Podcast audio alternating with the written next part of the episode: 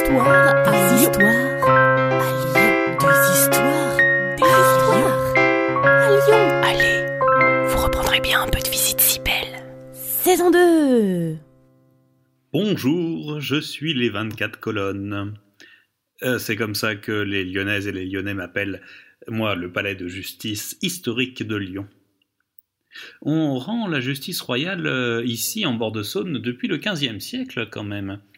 C'était la maison de Roanne, puis le palais de Roanne, avant moi, mes ancêtres. On a appelé le lieu ainsi car euh, la maison appartenait au XIIe siècle à un chanoine, Héraclius de Roanne. Un nom qui est tombé en désuétude, c'est dommage.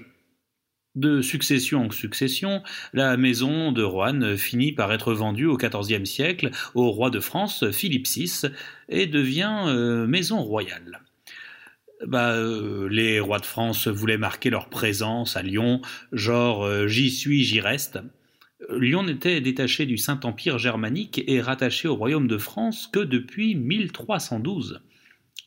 Je vous passe les détails judiciaires et les imbroglios administratifs, euh, parce que Lyon reste sous l'autorité de l'archevêque, et l'autorité du roi met près de deux siècles à s'imposer face à l'église lyonnaise. Au XVIe siècle, on restaure un peu la maison de Roanne, mais elle est considérée comme menaçante, dit-on. Elle menace prochaine ruine et décadence. En 1622, elle est détruite par un incendie. On propose alors de déplacer le futur nouveau palais de justice dans un autre quartier, davantage ensoleillé, moins humide et pas coincé entre les vieilles ruelles du Vieux-Lyon. Mais les magistrats refusent de bouger de quartier, ils ne partiront jamais.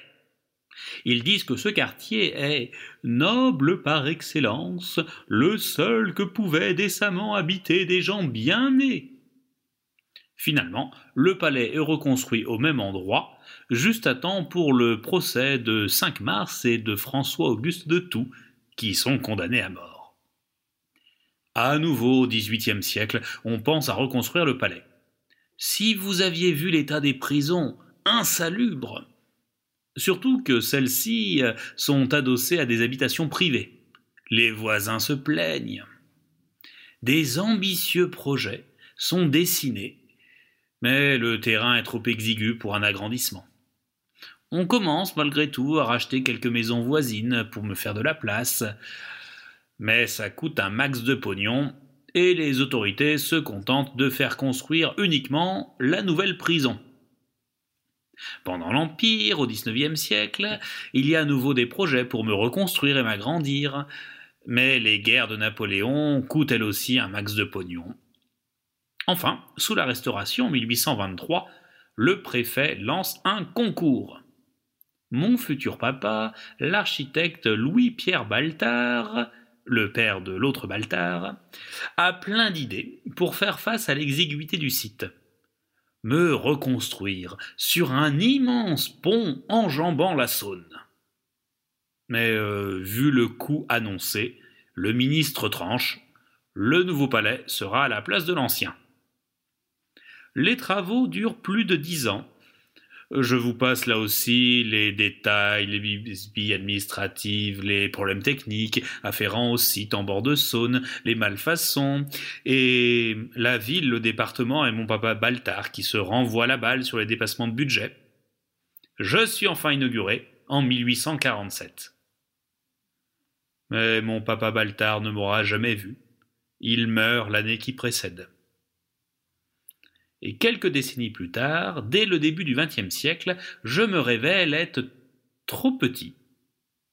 Et il faudra attendre les années 1990 pour que le nouveau nouveau palais de justice voie le jour, à la part Dieu.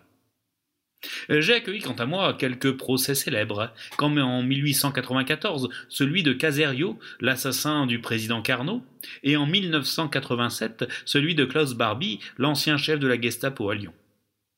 Plus joyeux, j'ai accueilli sur mes marches le concert de Jean-Michel Jarre pour le pape Jean-Paul II.